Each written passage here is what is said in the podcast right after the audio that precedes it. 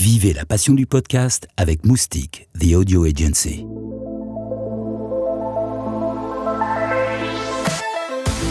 Bonjour, je suis la voix de la première édition du Paris Podcast Festival à la Gaieté Lyrique. Notre journaliste Julie Sebadella a rencontré Carole Chesson qui a créé Bloom, la radio des enfants. Elle nous raconte qu'il faut prendre les enfants par les oreilles pour leur ouvrir les yeux sur le monde. En gros, si tu tires sur l'oreille, ça ouvre l'œil. C'est simple, c'est anatomique. Paris Podcast Festival, les coulisses. On vous a beaucoup parlé de podcasts communautaires avec Chip, de témoignages avec Transfert et d'histoires complexes avec Calls. Mais quelle est la place des enfants dans ce large éventail de podcasts C'est Carole Chesson, réalisatrice de Bloom, qui va vous en parler le mieux. Euh, les enfants sont particulièrement friands finalement de ce média parce qu'ils s'y prêtent très facilement, contrairement à ce que pensent certains parents. Et, euh, c'est vrai que renouer avec, avec l'audio, l'idée de, raconter des histoires au, creux de l'oreille des enfants, etc., c'est quelque chose qui de toute façon euh, fait partie des familles, comme quand on raconte une histoire le soir, mais qui va au-delà voilà, avec la radio, effectivement.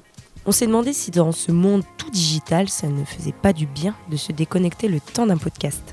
Alors c'est clair que nous, on est complètement euh, pour la détox des écrans. Hein. donc on, a très envie euh, d'amener les enfants à s'ouvrir au monde différemment et on pense que les oreilles c'est bien parce que ça leur permet d'avoir les yeux euh, ouverts sur le monde. Et ça c'est très important. Alors on tient absolument à ça. Ça nous semble très important effectivement de développer l'imaginaire des enfants qui aujourd'hui avec les tablettes ont un petit peu perdu ce goût-là et aussi tous les films et tout. Alors c'est très très bien que ça existe mais c'est très bien aussi que les enfants aient un, aient un endroit où finalement l'imaginaire leur appartient. Et avec le son, on leur suggère des univers et c'est à eux d'inventer les images.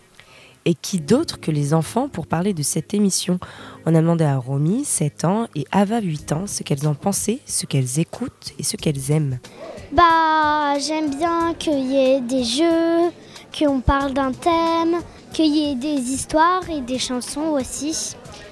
Et euh, bah, du coup, j'aime bien c'est de pouvoir s'exprimer et de pouvoir parler un peu de ce qu'on ressent et de ce qu'on croit sur, l'art.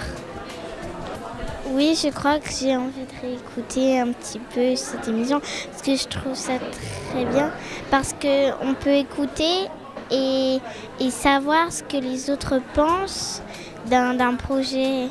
Euh, qui, par exemple, l'art ou, ou, plein d'autres choses euh, qu'on peut exprimer.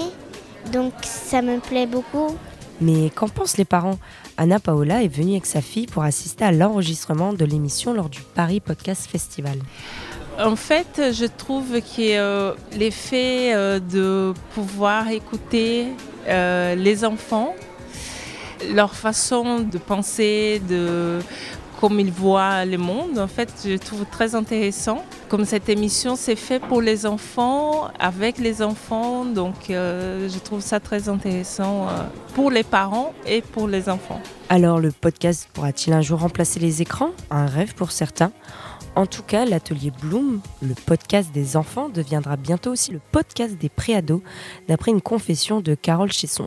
Paris Podcast Festival, c'est pas de la radio, c'est du podcast.